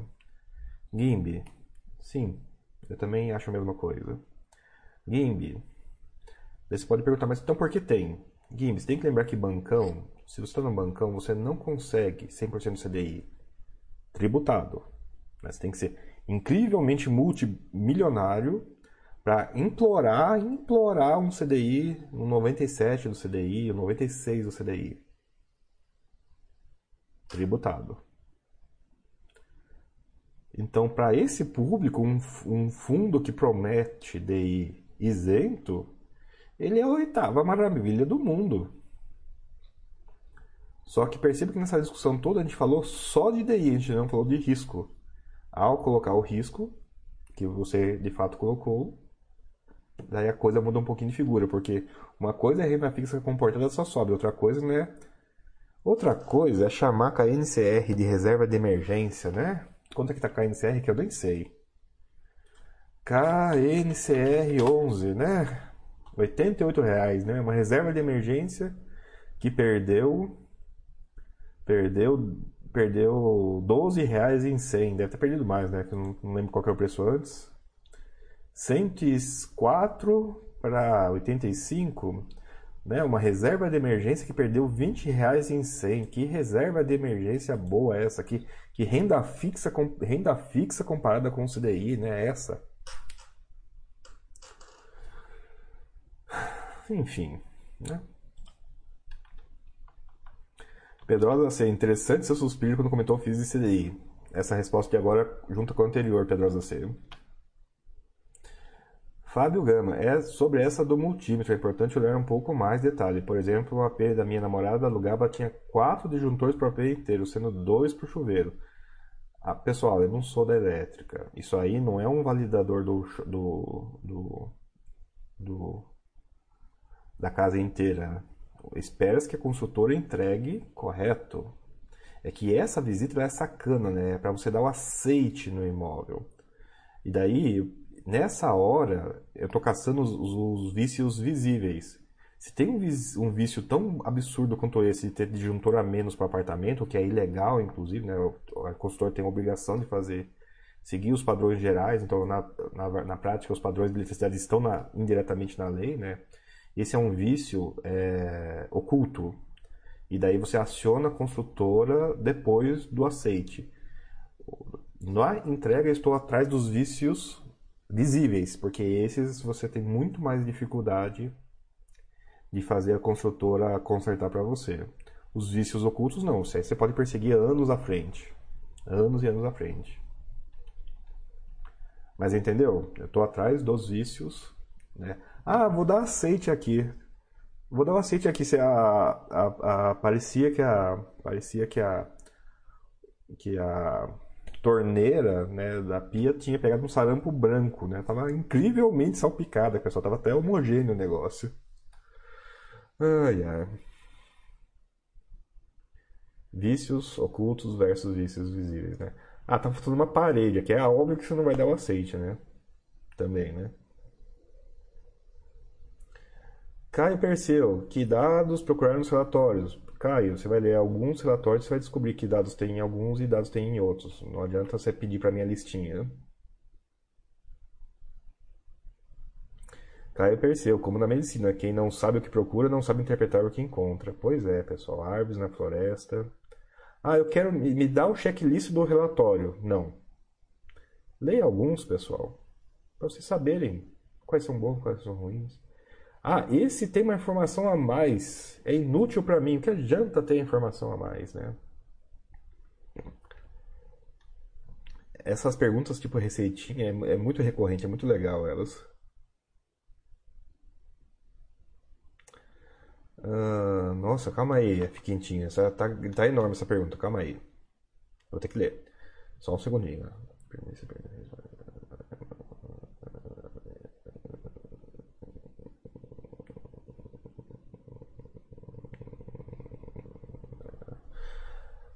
Sim, F quentinho. Pensar em prêmio de risco tanto em termos de um número acima da NTNB, tanto como um percentual saindo da, da NTNB, vai ficar desajustado conforme o mercado anda. Eu, eu penso assim também e não, não tem nenhuma solução para isso. Eu tive que realmente ler com duas vezes, muito rápido, para entender a pergunta. Eu prefiro muito mais, pessoal. É triste isso, mas é o que temos para hoje. O que temos para hoje, às vezes, vai ser um número acima da NTNB. O que temos para hoje, às vezes, um percentual da NTNB. Eu prefiro, como sempre, caçar o juros real. E caçar o juros real é em termos absolutos e por isso eu fujo dessa questão. F quintinho, para tentar responder a sua questão. Tem dois fundos. Um tem um benchmark X, outro tem um benchmark Y. A carteira de um é IPCA mais 6. A carteira do outro é equivalente entre CDI, GPM e IPCA. É IPCA mais 7 tudo mais igual em qual você vai. E por quê? E qual a relação disso com a NTNB ser um número acima da NTNB ou um percentual da NTNB? Vamos ver se isso ajuda a responder a sua questão. Se não ajudar, falar, não ajudou, né? Tá, eu tento elaborar de outra maneira. Mas. Lembrando, tudo mais igual. O ajuste de risco vai fazer você preferir alguns fundos com menos retorno, não tenho dúvida disso. Só que daí a preferência talvez seja num corte qualitativo, não mais sobre como prêmio de risco. E é aí que talvez o prêmio de risco de novo perde a importância. Por isso, análise primeiro do retorno numérico, para você ter noção, e depois o risco, porque você vai maximizar o retorno, mas vai cortar por risco. E daí essa análise de NTNB mais, mais X ou percentual da NTNB não é tão importante, ela desaparece um pouquinho pelo menos né, na minha cabeça. Uh, outra pergunta. Mas essa pergunta final. Será que num cenário de taxa de juros sustentável baixa, o spread dos FIIs não terão que ser ajustados também? É quintinho, vai acontecer. Mas não vai acontecer, eu estou tendo essa discussão muito, muito interessante esses dias, que não vai acontecer, não é linear, não vai acontecer como a matemática diz. Por quê? Vai acontecer devagar. Os juros da economia arrastam o mercado inteiro, inclusive o imobiliário, numa certa direção. Mas enquanto que um, a Selic cair de 12 para 6 duplica a precificação de FII, cair para 6 para 3 quase duplica, e cair de 3 para 1 não triplica. Uai, como assim? Pensa bem, a Selic caiu de 3 para 2. 3 para 2, pessoal, é 33%.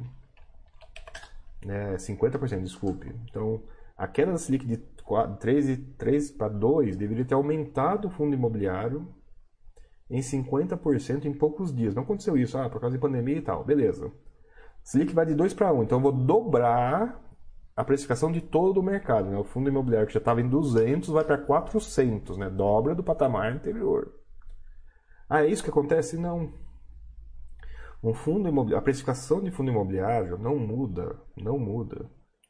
Se o juros da economia está em 0,02 e vai para 0,01. E também não muda se ele vai de 0,01, né? De 0,02 para 0,01, dobrei, né? A precificação em termos de juros. 0,01 para 0 né, é mais infinito, né? Mas não, não muda. Essa relação com a Selic, pessoal, ela tem muita força em volta do 12%. Ela perde a força quanto mais se aproxima do zero. E ela perde força quanto mais se aproxima do 20. Então não esperem que é não esperem que isso seja linear em todo o caminho. Ela não é tão linear por todo o caminho, mas respondendo ao final da pergunta do F quentinho. Será que no cenário de taxa de juros sustentável baixo, spreads dos FIIs terão que ser ajustados também? Sim. Já estava ajustando antes de chegar em 3. Imagina agora que está em 2. Mais ou menos essa resposta. Espero tenha ficado claro. Se tiver discordância, manda ver que a gente tenta explicar. Ah, André, discordei. Beleza, discordamos. Discordamos de paciência. Ah, PQN. Tempo atrás comentou que o fundo CRI leva 6 a 8 meses para aparecer problema. Passado 4 5 meses decimais, como estão os fundos CRI? Eles estão com renegociando principal alguns casos, principalmente corporativo, né? Isso, mas isso é fácil de ver no relatório, né?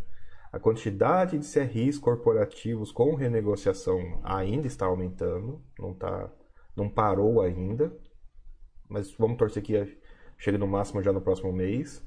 Os pulverizados conseguindo muito bem, não sei se vocês viram vocês viram. É que é um exemplo ruim, mas eu vou usar mesmo assim. O Habitat 1, né, o HBTT. Pelo amor de Deus, pessoal, é fundo de prazo. Não não se metam com fundo de prazo. Eu já falei isso para vocês mil vezes. Mas bora lá.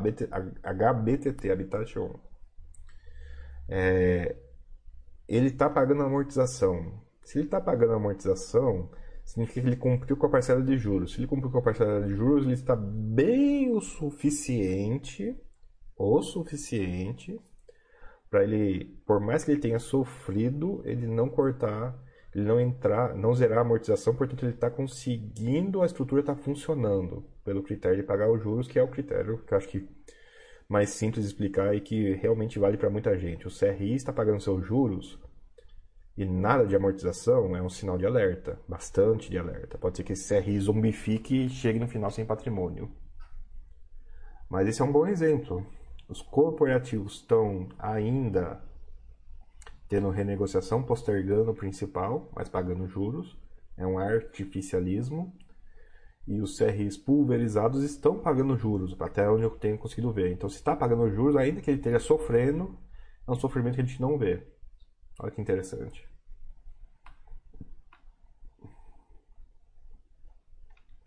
Caio, não custa perguntar, eu sei, e, e acredite, eu respondo bastante.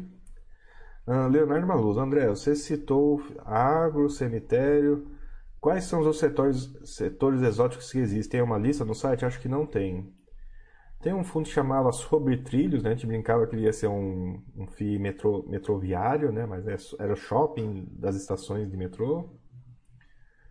Uh, já vimos Florestal, Bater de fazenda agora, tá tão emitindo um de fazenda, né? O agro que não é o agro que não é obra, o agro que é terra. Que o pessoal muitas vezes me perguntou isso, muitas vezes me perguntou isso, eu vi em captação de fazenda.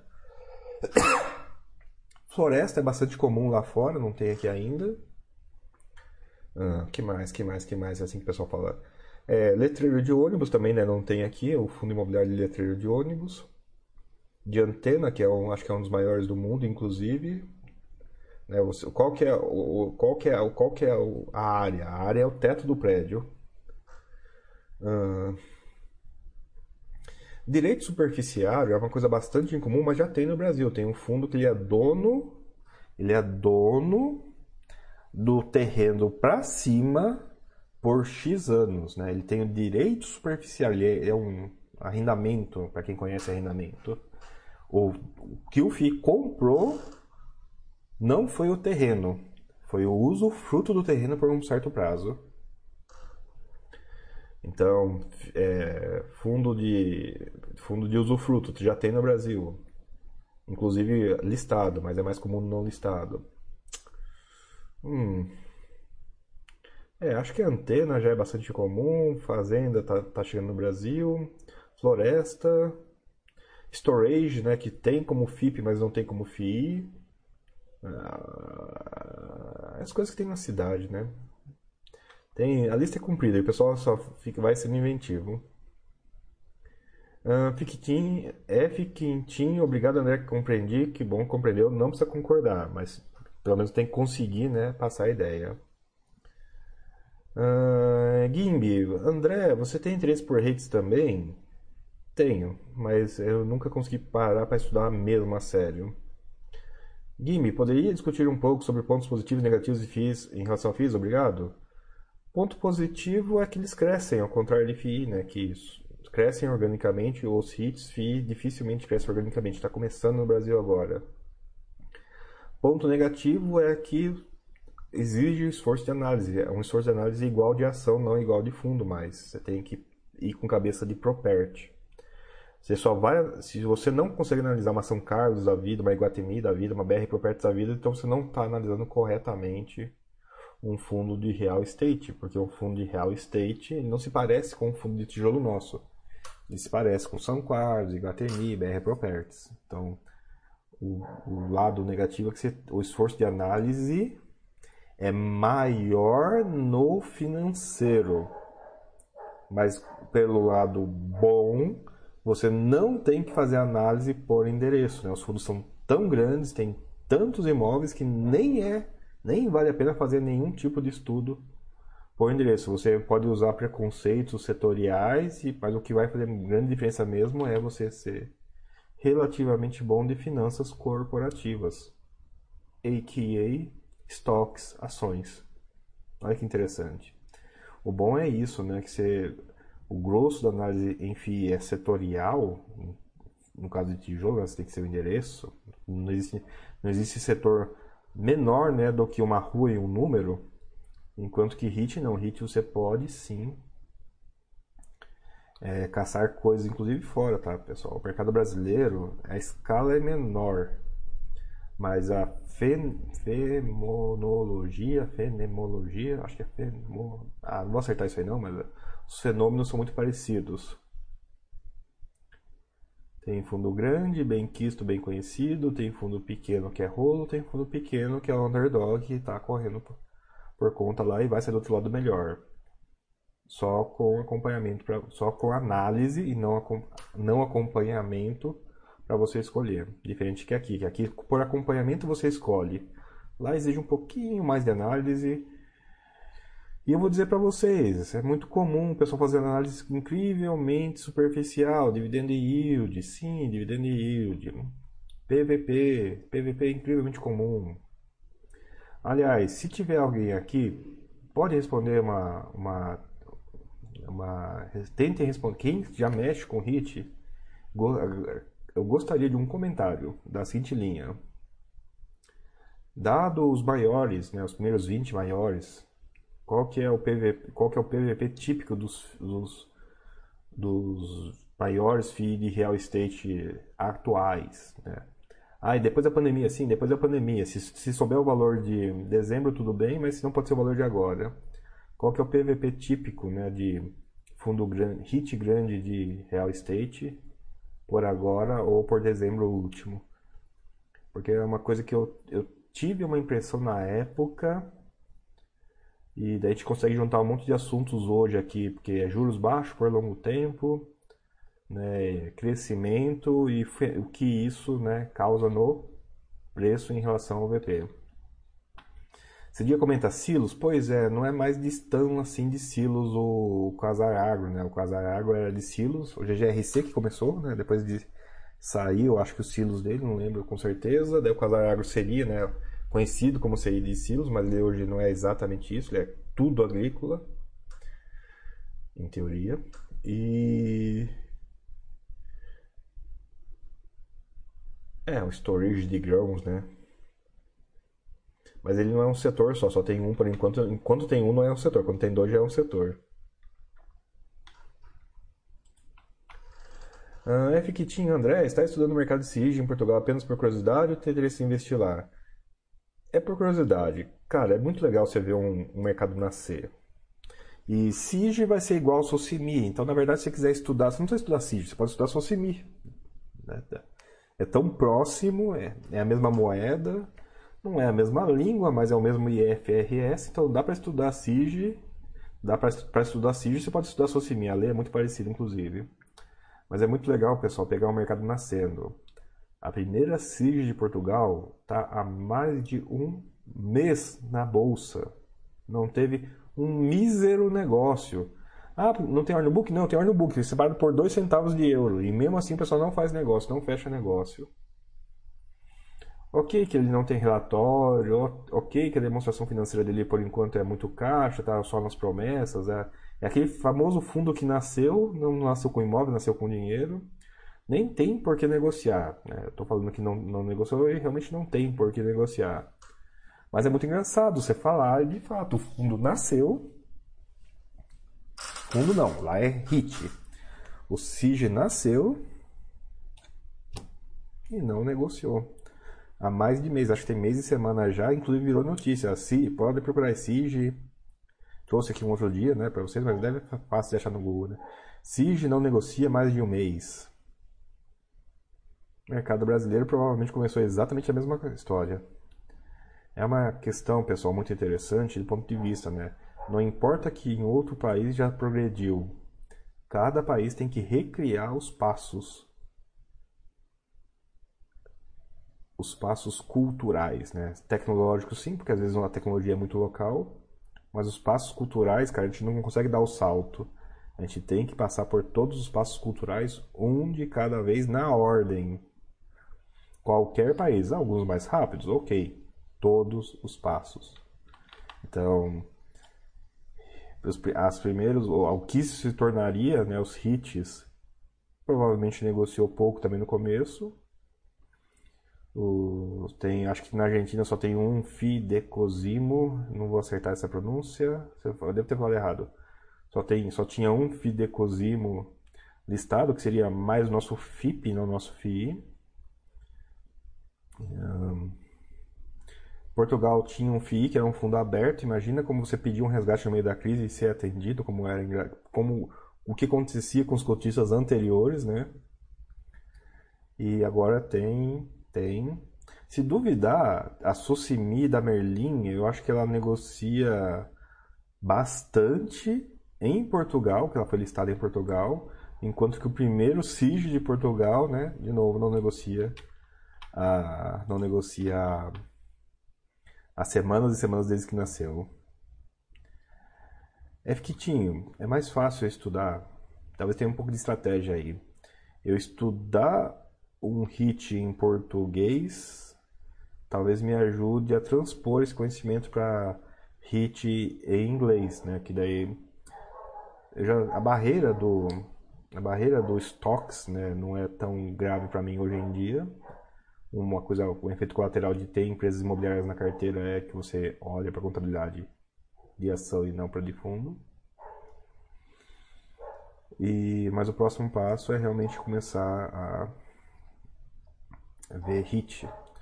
O que me gera um problema bem grande, né? Se 200 FIIs já, é de, já, tá, já esbarrou na minha habilidade intelectual, como que eu vou colocar mais, né? 200, 300 HIT, né? Que é cobertura que é pesado de colocar, linguagem que é pesado de, de permanentemente pesado de lidar.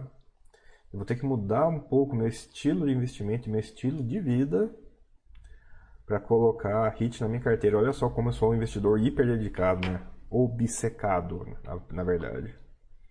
Isso não é dedicação não, pessoal. Isso é obcecar, é, obce, é você está obcecado mesmo. Não precisa ser assim. É desse parâmetro que vocês percebem que analisar por quadro, analisar por linhas superficiais, por indicadores, sim, não é uma questão não é uma questão de melhor ou pior, é uma questão talvez de que talvez seja o único jeito. E olha que eu tenho tempo no meu dia, hein? Então, respondeu a dúvida sobre curiosidade ou sobre interesse, eu, eu, eu acho que eu falei também sobre estrutura, né? O que eu preciso fazer para investir lá. Hum, PQN, para uma carteira de aposentadoria, qual percentual considera boa? Não sei. Mas eu vou usar um conselho árabe, que eu acho que já tem uns que uns 800 anos, que é mais ou menos assim, né? Um terço em joias, um terço em terras e um terço em caravanas, né? Não é caravana, mas é terço em loja, né? Tem a sua loja, tem a sua atividade. Tem as suas joias, tem o seu tesouro. Tem as suas terras. Daí só atualiza para versões modernas, né? Um terço FII, um terço ação, um terço renda fixa, inclusive renda fixa não só sobe. Regra 1 para N. Na falta de coisas, na, na falta de, de eu ter uma opinião, vai um para ele mesmo. É... Devo dizer para vocês, ó, o Brasil é continental, pessoal. Vocês não acharem negócio bom no país continental é difícil. Hoje quem tem é, corretor lá fora e acessa estoques, acessa Estados Unidos, são dois países continentais. Não achar negócio bom em dois países continentais é, eu acho grave. E assim por diante. Não é achar melhor, não é achar boa. Eu inverto pela, eu inverto. Como assim você não conseguiu se satisfazer com os negócios do país inteiro? Então, a conclusão óbvia disso é não investir, não investir em, em não investir, né? Se você não está satisfeito com o negócio, você não investe.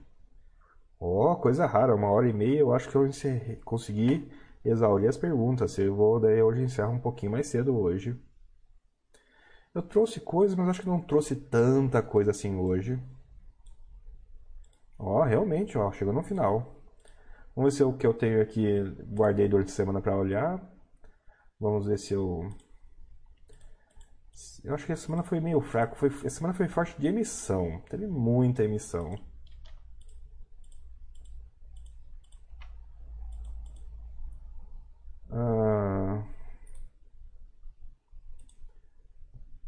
TB Office, né? Já, isso eu já falei já. O TB Office, deixa eu até remover. O TB Office pagou um rendimento, pessoal, em julho, né? O fundo morreu em, sei lá, em abril e pagou um rendimento agora em julho. Foi engraçado de ver. O Ori está aqui ainda, preciso tirar ele, né? A notícia lá do da CIG que não negocia. Cara, pessoal, tem um site bonitão. Cadê, cadê, cadê, cadê? Cadê, cadê, cadê, cadê? Cadê, cadê, cadê? Ó, ó que site bonitão, né? Chama Oris, tem, tem, tem uma explicação esse Oris. É, quais são os ativos dele? Né? Os ativos, não há elementos para mostrar. É, se você, se o site do SIG fala que na relação de ativos não há elementos para mostrar, né? Talvez seja uma boa justificativa do porquê não está negociando, né? Se não tem nada para mostrar, por que diabos eu deveria lidar com ele, não é mesmo, pessoal? E a notícia aqui, né, que eu também já vou tirar para não repetir. Sigioles entrou na bolsa há um mês, mas não negociaram. Eu estava com um link, pessoal, da Lis... Lisboa aqui que mostra, né, umas informações é, de cota, de preço, até de book, né? A bolsa lá de fora mostra book, a bolsa daqui não mostra. Que invejinha que eu tenho de lá. A gente falou hoje, então eu resolvi trazer na verdade chamou a atenção, né, deve coincidir com o fato que discutimos hoje aqui, ó. Isso aqui, ó, renda de papéis. Não é um fundo de DI, mas tudo bem, né? Olha que interessante. Vamos ver se consigo mostrar para vocês. É, não vai ser fácil de ler, mas se eu der muito mais um, vai cair para fora. 2012 aqui em cima, pessoal. 2014 aqui embaixo. Nem tá atualizado isso. Oh, legal, mas tudo bem o rendimento, né, era por volta de 4 ou 5 reais lá em 2012 e foi para 8 ou 9, né, quase 10, 8 ou 9 na verdade, lá em 2014. Alguém sabe o porquê? Só de olhar para com base nas discussões de hoje, né, como que ele saiu de um rendimento base 4, 5 para um rendimento base 9? Né? Interessante isso daqui. Uh, mas já falei, já tirei, ótimo. Esse acho que já também já conversei, né? Esse aqui deve ter poucos fundos dele listado. Eu lembro que eu tinha um dele listado, né? Mas aqui eu já falei já.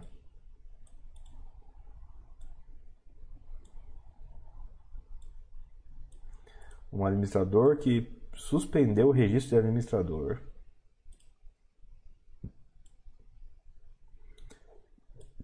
Quem somos? Acionistas e investidores, né? A parte de acionistas. É muito legal, pessoal.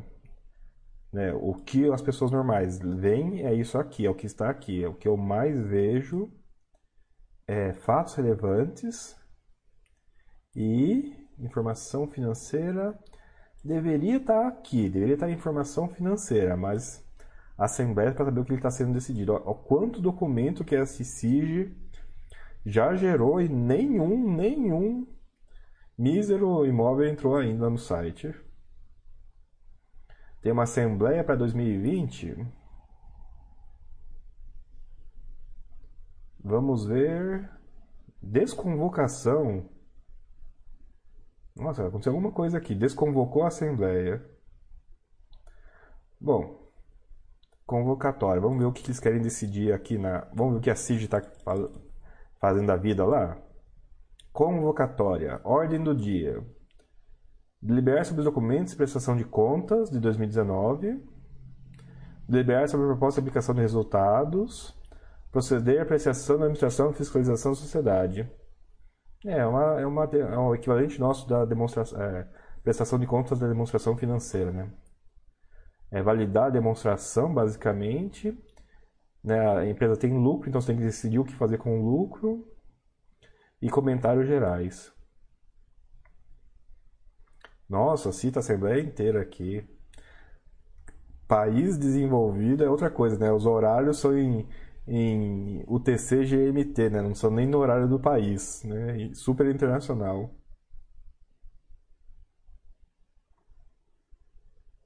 Imagina vocês lendo isso aqui em inglês, né? Mas é, é fácil ler em português. Escrutínio da votação. Os votos exercidos por correspondência serão considerados no momento do escrutínio da votação por adição dos exercícios. Do, por adição dos exercidos presencialmente. A presença na Assembleia que tem exercido de voto determina a revocação daquela forma. Os votos emitidos por correspondência serão considerados como negativos em relação às propostas de deliberação que venham a ser apresentados em momento posterior à respectiva emissão como e como abstenção perante as respostas anteriores que não incidiram. Calma aí. Os votos emitidos por correspondência serão considerados como negativos em relação às propostas de deliberação que venham ser eventualmente apresentadas. Ah, entendi. Em momentos posteriores. E de abstenção. Nossa, só ter um monte de regrinha aqui, hein? Uh, os membros do Conselho de Administração e Conselho Fiscal deverão estar presentes nas reuniões da Assembleia Geral, independente da sua qualidade de acionistas ou não. Deve estar presente o revisor oficial de contas que tem examinado as contas, ou seja, o auditor. Olha que interessante, olha se o fundo imobiliário fosse assim, né? Obrigado a administração e o. Isso aqui é equivalente à administração, né? É uma, é uma gestão externa, uma empresa com gestão externa. Conselho Fiscal é um outro órgão também externo e o auditor, que obviamente é, é externo. Né? Esses aqui podem ou não ser compartilhados, podem ser exclusivos, esse não, esse aqui é compartilhado. Olha quanta coisa, olha pessoal. Respira, olha quanta coisa a gente aprendeu do que SIG é organizado, é igual, é diferente de FII no Brasil só de ler uma convocação de assembleia, documento público aberto. A diferença entre você saber ou permanecer na ignorância foi clicar e ler. Nesse sentido que eu falo para vocês lerem relatório gerencial, lerem relatório gerencial, lerem relatório gerencial. Ah, eu não vou saber, não importa. É a diferença da ignorância total. Não vou chamá-los de ignorantes totais. Não tão frequentemente, pelo menos.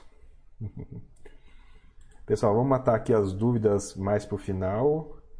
E daí a gente vai encerrar um pouco mais cedo, que realmente consegui exaurir as perguntas hoje. Coisa rara, inclusive. Uh... Ó, fiquei tinto com informação aqui pra gente, ó.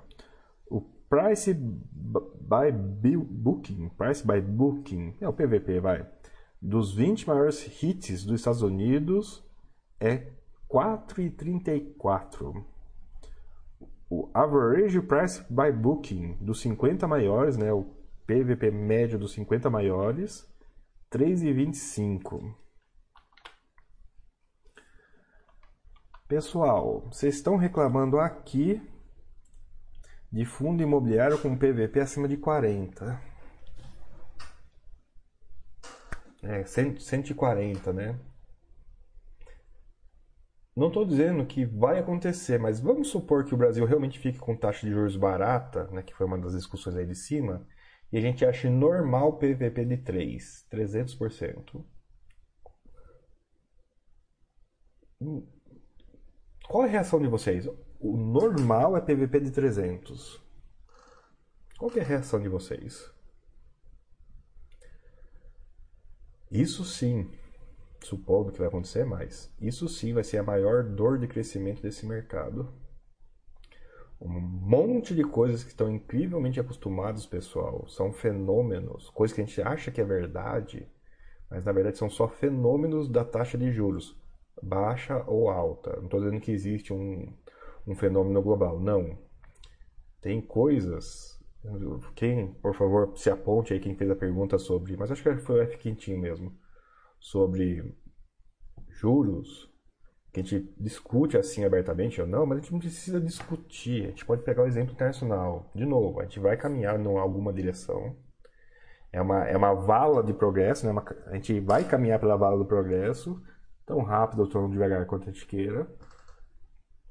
A gente pode até regredir em alguns casos, mas Supondo que é uma vala de progresso que a gente vai progredir, eu pergunto para vocês, né? Ver em termos de resultado final. O que, que vocês acham de vocês acharem bom, vocês acharem barato um PVP de 3? Vocês estão preparados mentalmente para falar isso, talvez daqui 10, 15 anos? Olha, Antigamente eu, eu já vi fundo com PVP de 1, né? É a gente vai achar que é encrenca, é um problema grande, né? Mas você vai falar assim para os seus. Não vai ser para neto, né? Mas vai ser para talvez para é, filhos de amigos, né? Não, mas quando eu comecei era PVP era 1 mesmo. O pessoal vai olhar para você e falar assim: nossa, para com a cerveja, né? Corta a cerveja do velho aí, que o velho tá, tá, tá com a cerveja estragada aí. Né? Olha, olha que final engraçado esse. Ah, J Neto, o que achou da aquisição do BRCR? Não, de boa.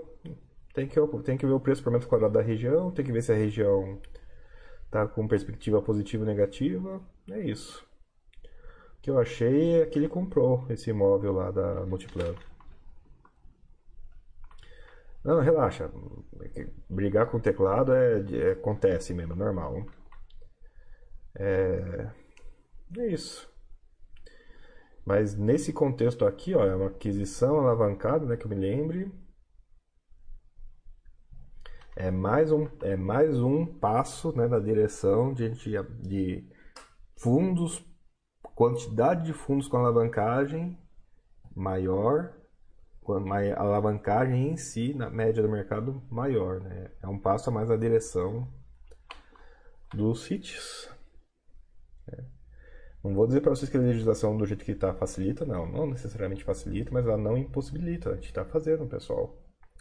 Compras alavancadas, nós estamos comprando imóveis cada vez maiores, nós estamos vendo fundo, ó, estamos vendo fundo vendendo posição, não porque ela está maturada, mas porque a posição é pequena, é minúscula em relação a todos os outros imóveis. Os fundos cresceram e um pedaço antigo da carteira incomoda. Não quer, não tô, eu tô saindo dela não porque ela tá boa, porque ela tá ruim, porque ela é bom negócio manter, porque ela é bom negócio mandar fora. Não, eu tô, tô dando pé na bunda em ativo que incomoda. Fundo de papel, isso é fácil, né? Porque vende no secundário ou espera resgatar, não tem esse problema. Mas fundo de tijolo tem esse problema. Um fundo de tijolo que cresce e que não é do picadinho, ele vai crescer as aquisições individuais.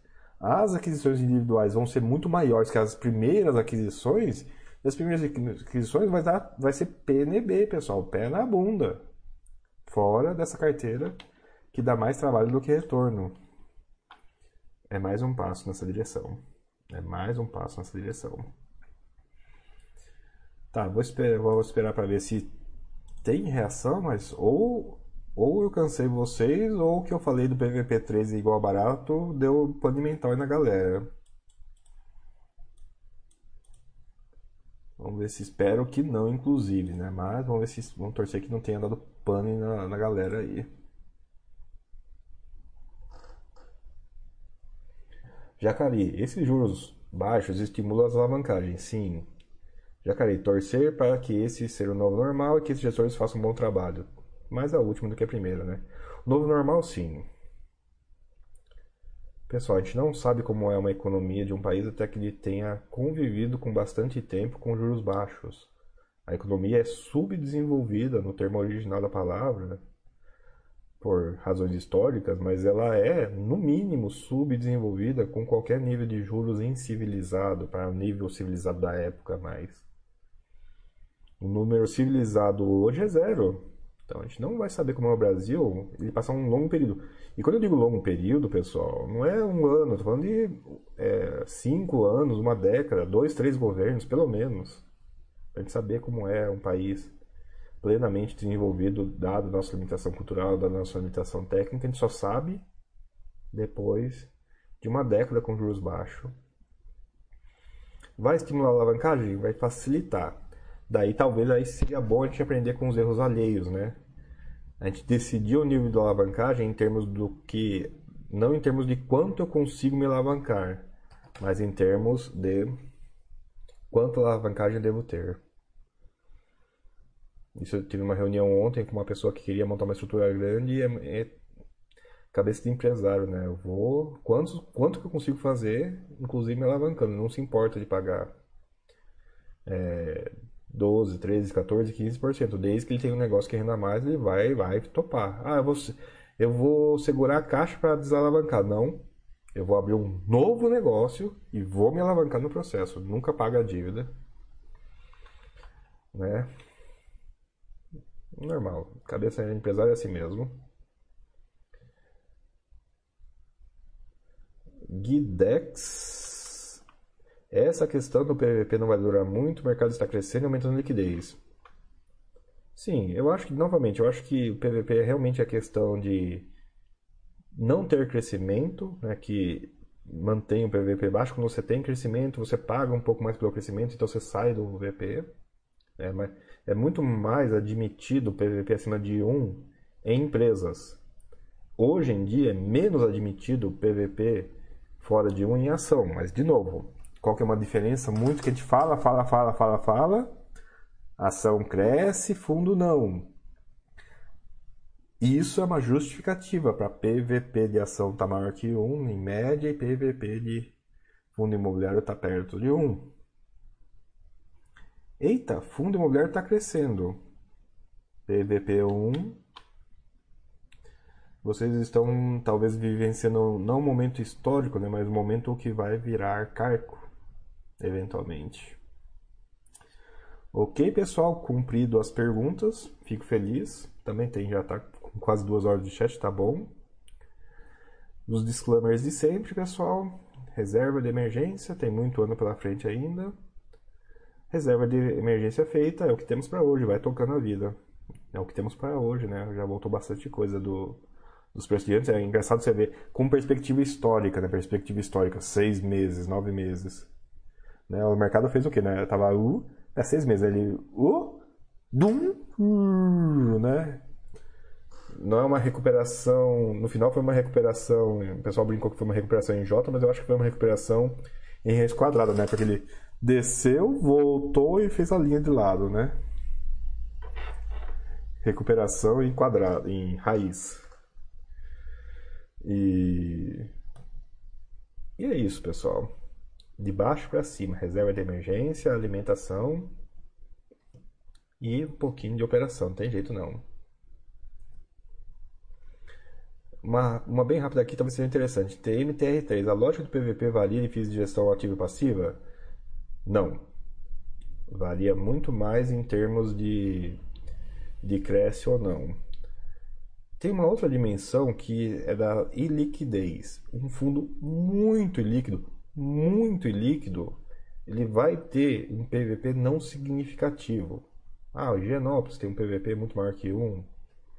Ah, Demac, que tem um PVP também maior que 1. De prazo, cuidado. Tem algum para baixo? Ah, RB e R, que tem um PVP menor do que 1.